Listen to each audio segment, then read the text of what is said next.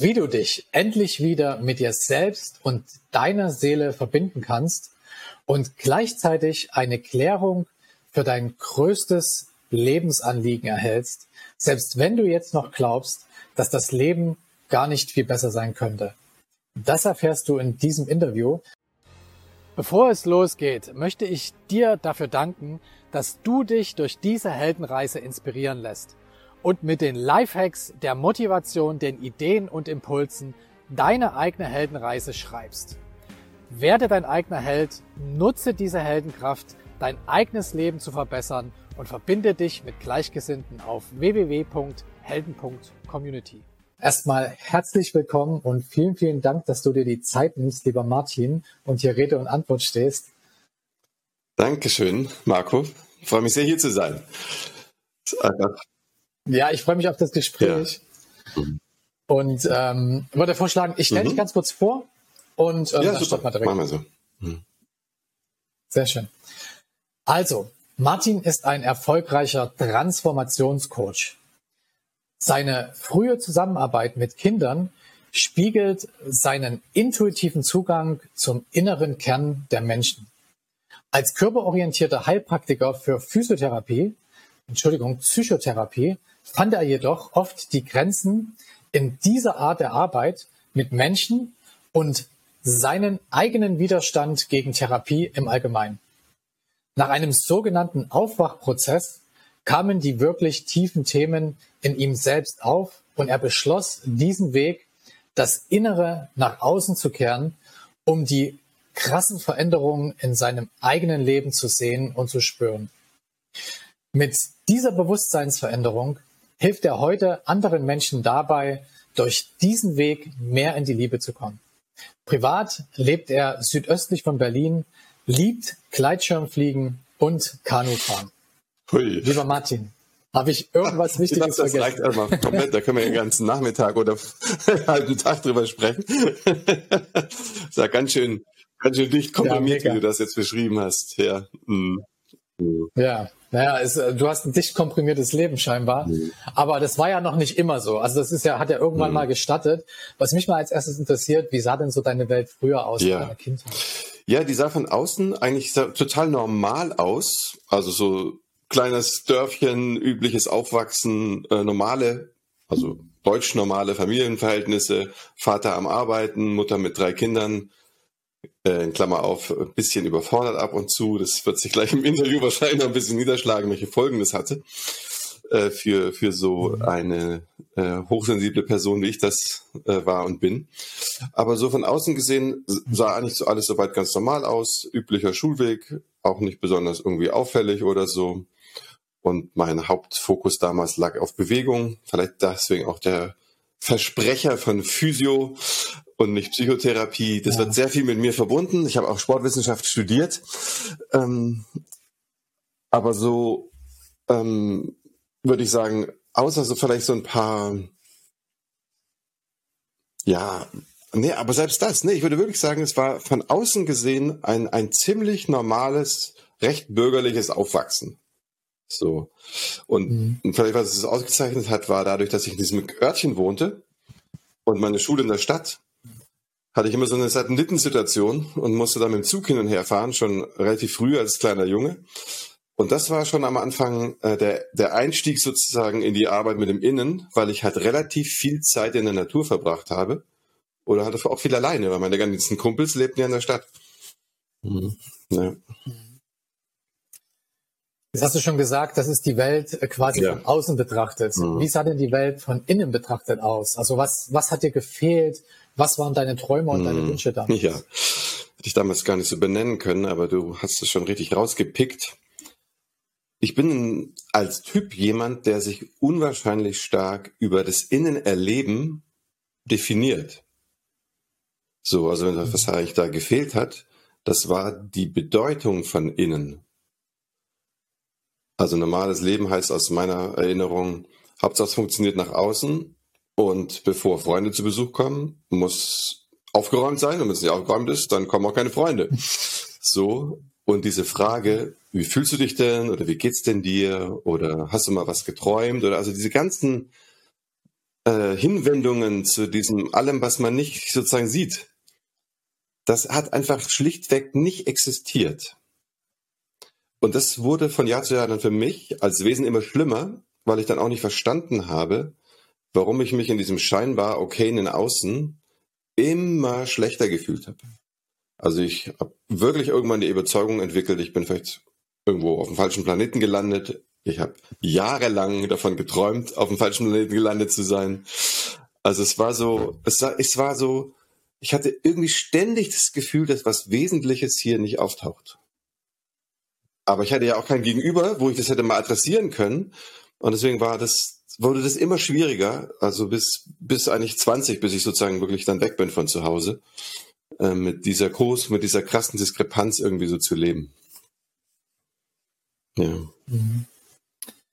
Wie ging es dann weiter? Also wie sahen so die Meilensteine aus, äh, bis quasi, also über die Psychotherapie be mhm. beziehungsweise Physiotherapie, also schrägstrich mhm. beides, Richtung, ähm, ja, was mhm. du heute machst. Wie, ja, sind da so die genau. Meilensteine gewesen? Also das sind so mehrere, kleine und große. Der erste Meilenstein war für mich tatsächlich ähm, ausgezogen zu sein und in einer sehr großen, komplexen Wohngemeinschaft, ich habe damals Zivildienst gemacht, äh, zu leben. Und die hatten so eine ganz andere Sicht auf die Welt, als ich das kannte. Und plötzlich kam eben so dieses, was meinst du denn dazu?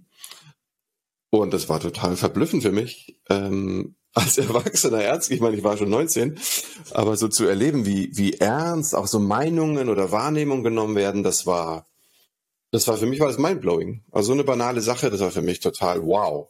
So kann sich's Leben anfühlen, das ist total mhm. geil. So, das war ein echt wichtiger, wesentlicher Schritt. Und ähm, der zweite wesentliche Schritt war, ich habe mich ja dann für ein Sportstudium entschieden. Und mhm. ähm, ich habe ja selber auch extrem viel kompensiert über Bewegung. Ist mir natürlich dann auch immer mal klar geworden. Ich habe ja mehrere Sportarten gleichzeitig betrieben und also diese berühmte Around-Dilettanz, der so alles irgendwie so ein bisschen macht. Und ähm, der zweite Meilenstein war dann halt wirklich, du hast es eben schon erwähnt in der Vorstellung, als ich dann in meiner Arbeit mit Kindern, ich habe viel psychomotorische Bewegungsangebote gegeben. Und da wurde ich dann von den Kollegen damals angesprochen auf meinen eben sehr intuitiven Zugang, weil ich habe es ja nur gelernt, mit den Kindern. Und ich meinte, hey, das ist, das ist so auffällig, wie die Kinder mit dir sind und du mit denen, du müsstest damit was machen. Und ich so, was soll ich denn damit machen? Und die so, ja, zum Beispiel Therapeut werden oder irgendwie so eine Art ähm, Arbeit machen, wo man ganz dicht an Menschen dran ist. Und das war für mich sehr befremdlich, weil, wie gesagt, ich das ja gar nicht kannte. Also von innen nach draußen zu sprechen, das, das hatte ich ja erst wirklich beim Zivildienst sozusagen ein Jahr vorher so, so kennengelernt.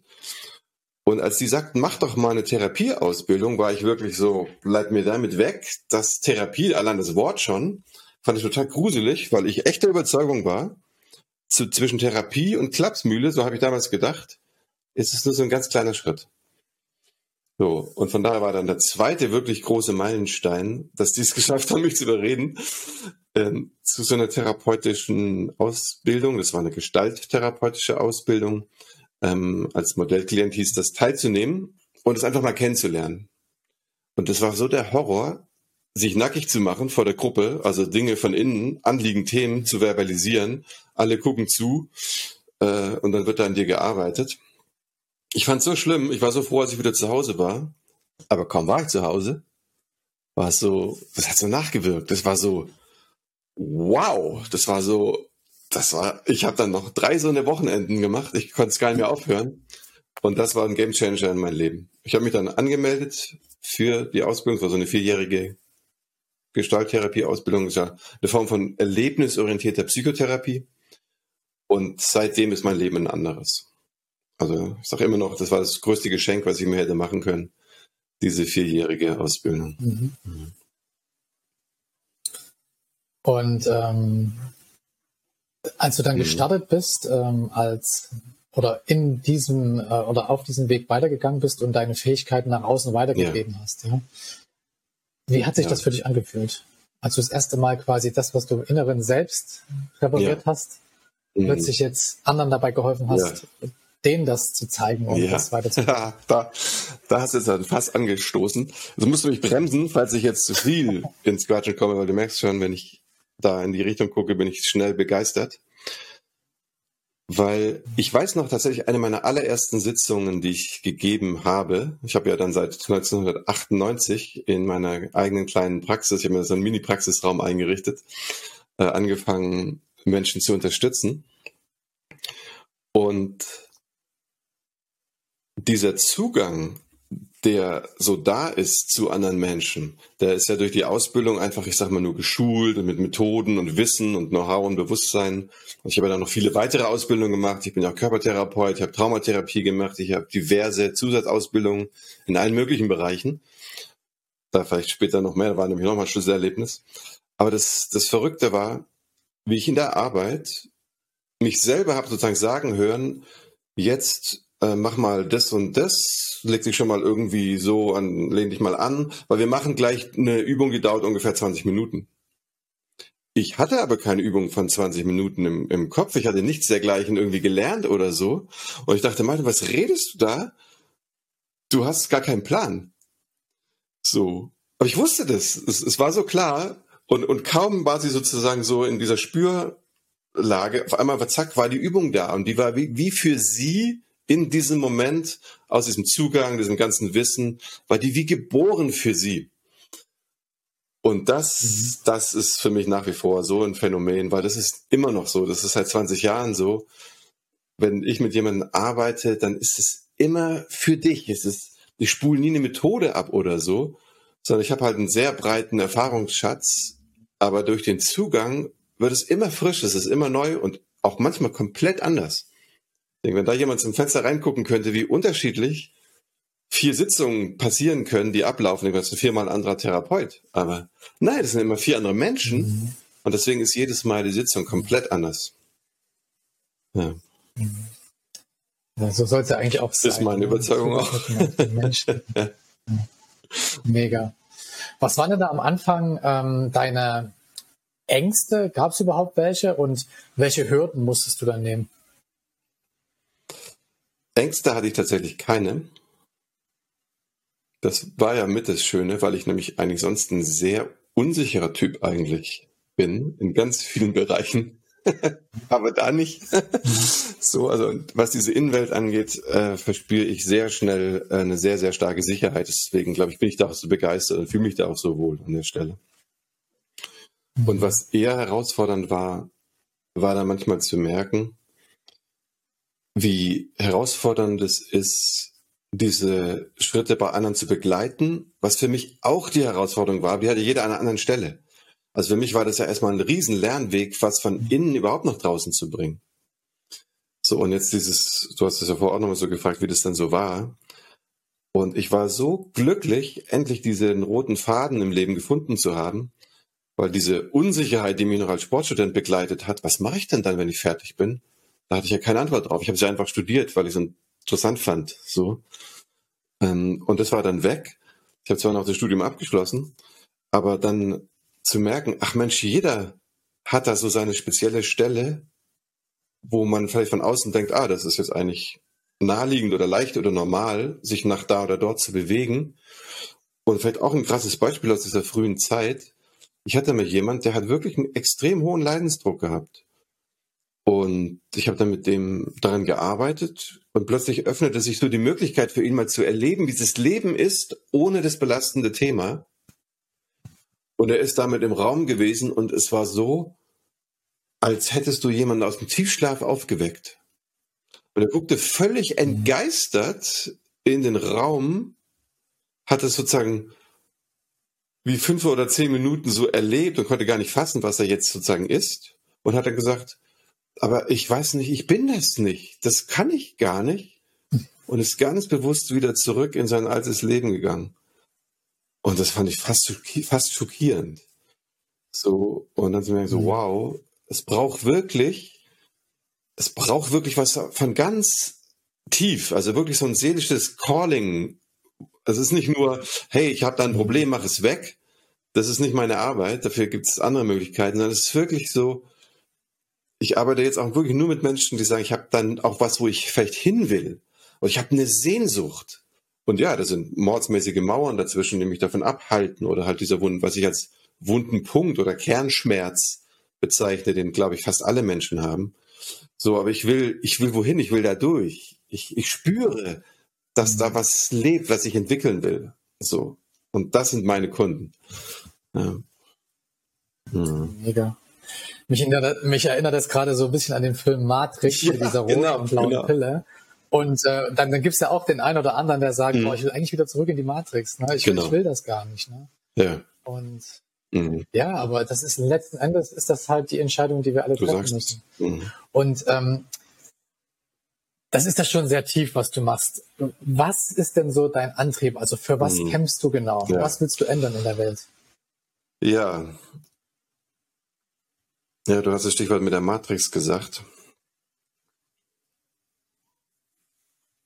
Einfach beantwortet ist es tatsächlich mein ein großes Anliegen, dieses Wachwerden, dieses Realisieren, was wir sind als Mensch, aber auch in welcher Matrix wir leben, also wie stark wir die ganzen Systeme und sowas, wie wir das verinnerlicht haben, wie wir eigentlich durch sonst so viele Brillen und Muster und so weiter gucken, wenn wir aus unseren Augen schauen und wie absurd das zum Teil ist. Und, und da einen Beitrag zu leisten, dass wir alle, so ein bisschen auch als Menschenfamilie, da zu merken, wir sind viel, viel freier, als es sich manchmal anfühlt. So. Und diese Freiheit A zu erringen und B zu behaupten, das ist für mich so die große Challenge.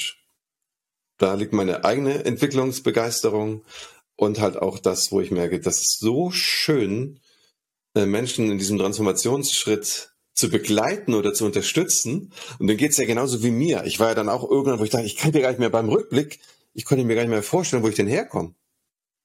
Das war so, was, so habe ich mal gelebt. Das ist ja, das ist ja verrückt, was für ein kleines, kleines Leben so, also im Kopf, so ein kleines Leben. Und das so, ja, das ist einfach für mich so schön, weil ehrlich gesagt das halt auch bei den Kunden unwahrscheinlich viel Dankbarkeit auslöst, und natürlich habe ich auch ein großes Interesse, Geld zu verdienen. Aber ich bin so dankbar, einen Beruf gewählt zu haben, wo die Menschen aus dem Gespräch gehen und einfach dankbar sind. Ich meine, das ist eigentlich irgendwie so eine schöne Währung. Das, was für ein Geschenk. Und das habe ich jeden Tag. Also das, ist, das ist schon toll. Hm. Ja.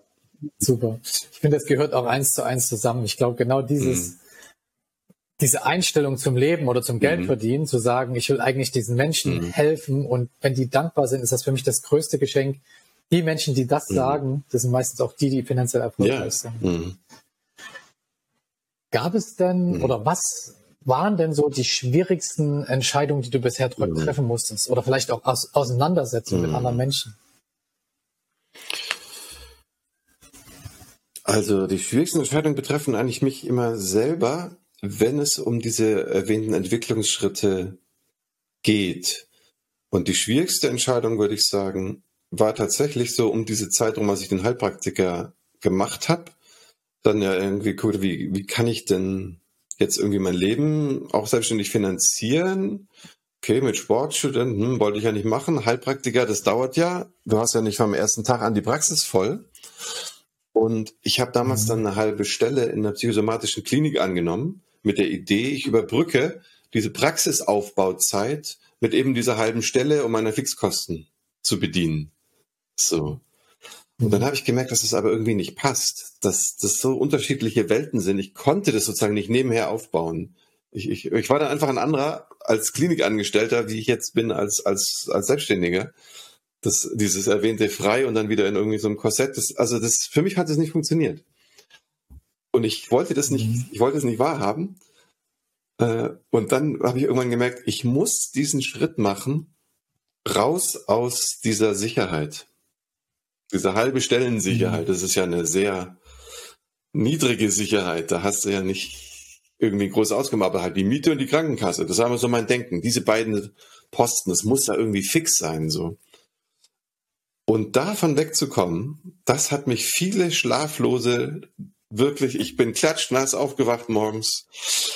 Und diesen Schritt in die Selbstständigkeit zu machen, würde ich sagen, das war meine wesentlichste, schwierigste Entscheidung in meinem Leben. Wie fühlt sich das heute an? Du, das ist so verrückt. Ich habe dann ja ein Jahr als Selbstständiger gelebt, bis man wieder die nächste Steuererklärung und sowas machen muss. Und dann habe ich gemerkt, dass ich in diesem mhm. ganzen Jahr nicht ein einziges Mal, nicht mal an meine alte Arbeit gedacht habe. Das war wie, wenn mhm. man so ein Buch liest. Kapitel 1 ist zu Ende, Kapitel, dann liest du Kapitel 2. Du blätterst ja nicht ständig zurück, was habe ich da eben gelesen.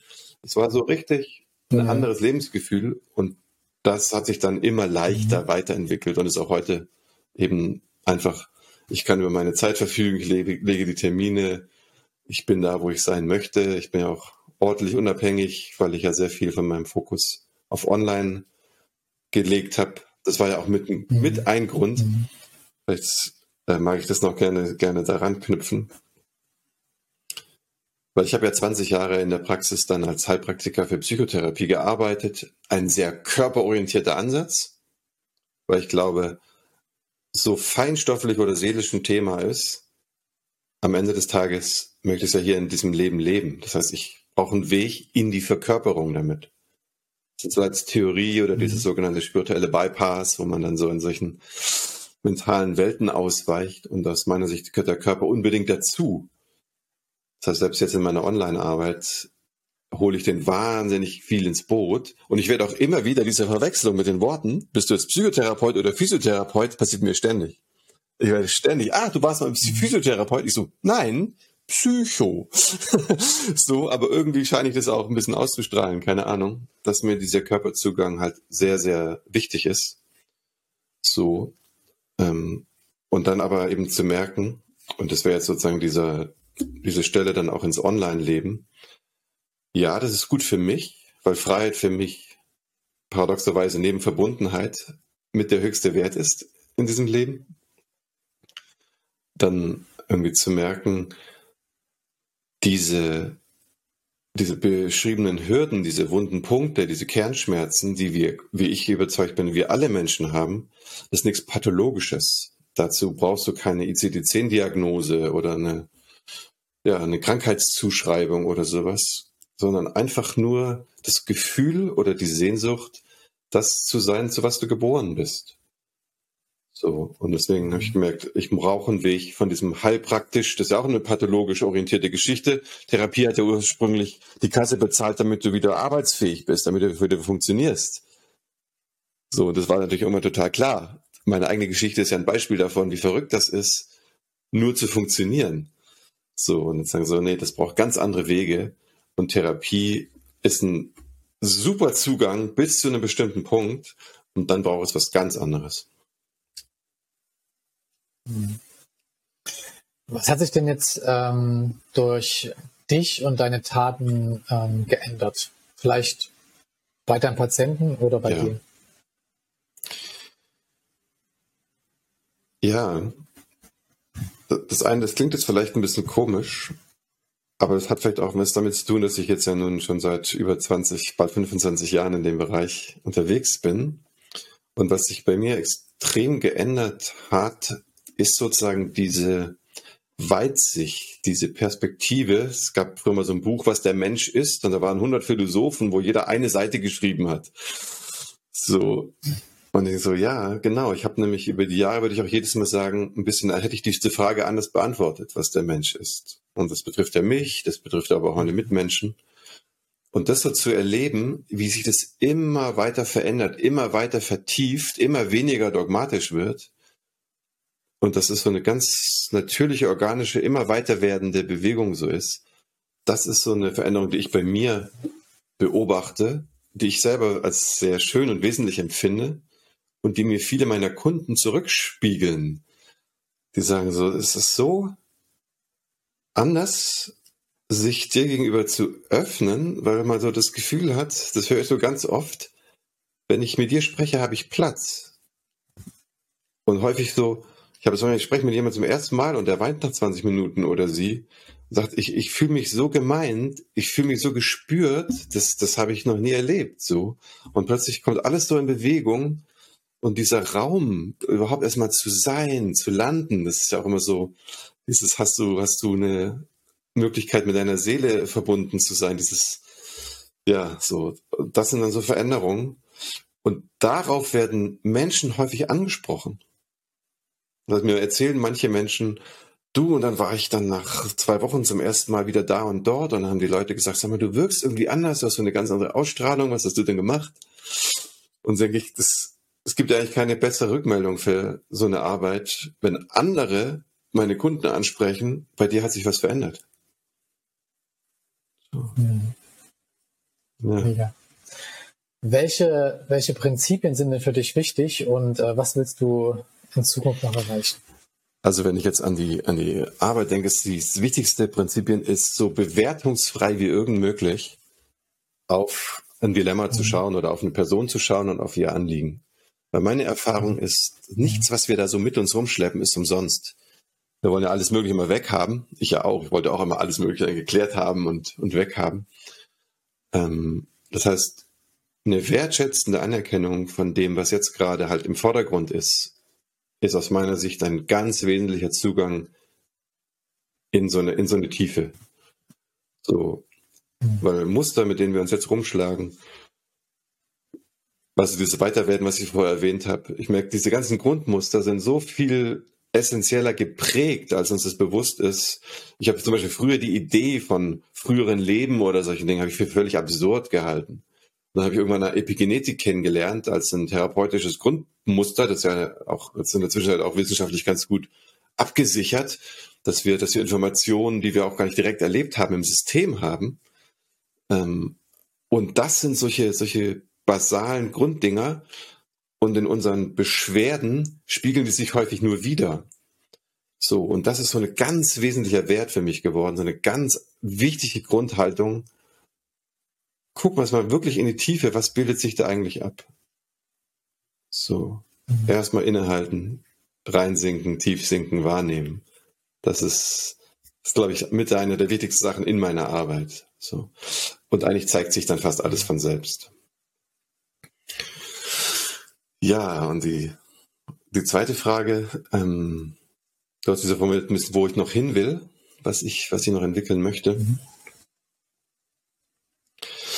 Das sind zwei Sachen.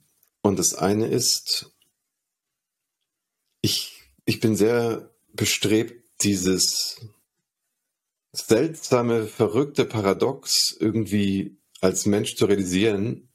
Irgendwie, wir sind mit allem verbunden und in der Tiefe ist und die Essenz Liebe, Stille, Essenz Bewusstsein. Und dann gibt's aber plötzlich doch wieder Themen und ich bin getriggert und es gibt einen Stresspunkt oder irgendwie so.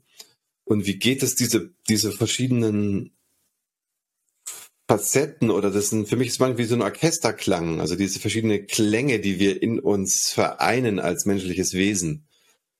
Das, soweit es geht, so zu harmonisieren, in Balance zu bringen. So, das ist, glaube ich, das wichtigste Anliegen für mich persönlich. Daran unterstütze ich ja auch Menschen. Ich arbeite ja auch sehr viel mit sehr wachen Menschen zusammen, die halt auch diese Realisation schon gemacht haben, durch was auch immer, sei das jetzt Atemarbeit oder Meditation oder da gibt's ja diverse Zugänge. So. Genau, und das glaube ich, das geht wahrscheinlich auch bis zum letzten Tag. Ich glaube, das hört nicht auf da bleiben wir, das ist meine Überzeugung, zumindest immer irgendwie Lernende oder Erfahrende. Mhm.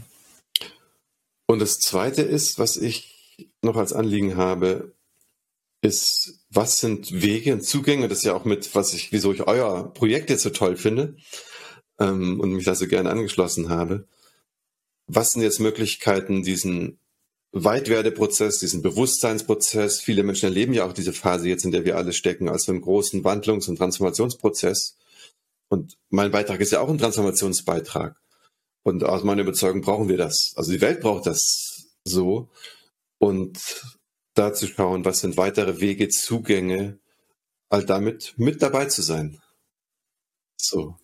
Mhm. Ja. Und da, das sind halt auch einfach nach wie vor so Entwicklungsschritte. Ich denke, es ist irgendwann wichtig, ein bisschen mehr mhm. aus dem Eins zu eins auch ein bisschen rauszugehen, Wege zu finden, mehr Menschen zu erreichen. Da werde ich manchmal darauf angesprochen, man machst du dann eigentlich keine Ausbildung und solche Sachen. Und ich sage dann immer, ja, ich bin jemand, der braucht so dieses intime Eins zu eins. Also ja, aber vielleicht solltest du mal überlegen, vielleicht gibt es noch andere Wege. So, das ist was, wo ich gerade stehe. Mhm. Ja. Wenn jetzt hier jemand zuhört, der sich mit dem Thema mhm. noch gar nicht beschäftigt hat. Ja, ich würde jetzt gerne nochmal auf diesen Ausgangssatz zurückkommen. Hast du so ein, zwei Tipps, wie man jetzt starten kann, also wie man besser mit seiner Seele in Verbindung kommt und vielleicht mal so dieses, dieses Lebensthema finden kann oder zumindest mal in die mhm. Richtung gehen kann? Oh ja. Das erste ist, wie bei mir selber, ist erstmal zu akzeptieren, dass es da so eine Scheu gibt. So. Und dann davon mhm. ausgehen, dass wenn da so eine Scheu ist, nach innen sich zu wenden, es möglicherweise ein ganz großes Innen gibt vielleicht auch ein ganz empfindsames Innen, auch gerade für Menschen, die hochsensibel geboren sind, aber nicht diese Resonanz bekommen, braucht es ja gar nicht mal viel, wenn dann die Hochsensibilität eingeladen ist. Aber der Weg dahin braucht dann halt, und das war halt der erste Tipp, ganz, ganz viel Akzeptanz auch zu den Widerständen. Aber nicht dabei stehen bleiben, und das ist der zweite Tipp, sondern wirklich dieser, wie, wie ich denke, was sehr viele Menschen haben, dieser Sehnsucht des Herzens, wirklich zu, zu folgen, zu lauschen, auch wenn ich häufig keine Antworten darauf habe. Und der jetzt wirklich auch ganz pragmatische Tipp, wird wirklich, wenn jetzt jemand sagt, hey, ich habe echt mal Lust, mich mehr wahrzunehmen, ist wirklich ganz schlicht, sich mehr mit dem Atmen zu verbinden. Weil in der Sekunde, ne, du kennst ja vielleicht dieses Atmen und, und ähm, diesen, diesen Bild, ne, wie heißt es bei Leonardo da Vinci, glaube ich, oder wo das ist, dieser, dieser äh, Fingerberührung, wo Gott über die Fingerspitze dann sozusagen der Seele, also dem Menschen Seele einhaucht. Das ist ja auch dieser Hauch. Also Seele, Hauch, Atmen, das ist ja alles unwahrscheinlich dicht beieinander. Und wenn ich mir mal wirklich gestatte, mit meinem Atem erleben, so ganz innig zu verschmelzen, dann bin ich in meinem Inneren schon sehr, sehr anwesend und sehr, sehr empfänglich. Und manchmal braucht es gar nicht viel mehr. Also in, mhm. so Leute wie Clemens Kubi die sagen ja auch, du brauchst eigentlich nur diesen sogenannten Alpha-Zustand, was ja nichts anderes heißt als eine bestimmte Entspannung im Gehirn, irgendwie zwischen 7 und 15 Hertz. Und wenn das da ist, kommt Intuition fast wie von selbst. So. Und Atembewusstheit ist ein ganz, ganz simpler Weg. Der dauert, dauert auch nur eine Minute, um deine Herzfrequenz ein bisschen runter zu begleiten. So einfach kann es sein. Mhm. Mega guter Tipp. Werde ich direkt mal probieren. ähm, erstmal, erstmal vielen Dank äh, für, für äh, deine ja, ganzen mhm. Weisheiten sozusagen. Ähm, ich kann mir vorstellen, dass viele jetzt Fragen mhm. haben dazu, ja, die sie gerne wissen wollen, ja, wie macht man das denn genau mhm. oder sowas. Deswegen würde ich dich ganz gerne in die Helden-Community einladen. Das ist eine mhm. Telegram-Gruppe, die wir haben. Ähm, und ich würde dann auch dieses Video dort ja. posten. Und falls jetzt hier der ein oder andere zuschaut und denkt, Mensch, ich würde dem Martin gerne eine Frage stellen, dann macht das bitte gerne unter diesem Video hier. Ähm, auf der anderen Seite sind wir jetzt auch schon mehr oder weniger am Ende angekommen. Vielen, vielen Dank schon mal dafür. Ich würde dir aber jetzt ganz gerne das letzte Wort oder die letzten Worte geben. Was möchtest du den Zuschauerinnen und Zuschauern noch mitgeben, was ich vielleicht nicht gefragt habe und was mhm. dir noch auf dem Herzen liegt? Ja, was mir auf dem Herzen liegt, ist zu vertrauen. Also was ich den Menschen gerne mitgeben möchte, die das jetzt anhören, ist sich und dieser Lebensbewegung, in der du dich befindest, in der wir uns befinden, so viel Vertrauen, wie du nur kannst, entgegenzubringen. Und auch gerade dann, wenn du das Ufer oder nicht mehr erkennen kannst, äh, wo, wo mal der Zusammenhang ist, trotzdem dir, deinen Impulsen und diesem Geschehen um dich herum weiter zu vertrauen. Es passiert nicht umsonst. Das Leben ist für dich. Mhm. Ja, das ist Mega. Vielen, vielen Dank. Ganz viel Erfolg für alles und ich hoffe, das hoffe ich auch. Vielen Dank für deine Fragen. Es war mir eine Freude, mit dir zu sprechen. Mir ebenfalls. Dankeschön. Danke. Mach's gut. Wenn dich das Interview genauso wie mich inspiriert hat, dann teile es mit deinen Freunden, weil jeder Held seine Adventures braucht.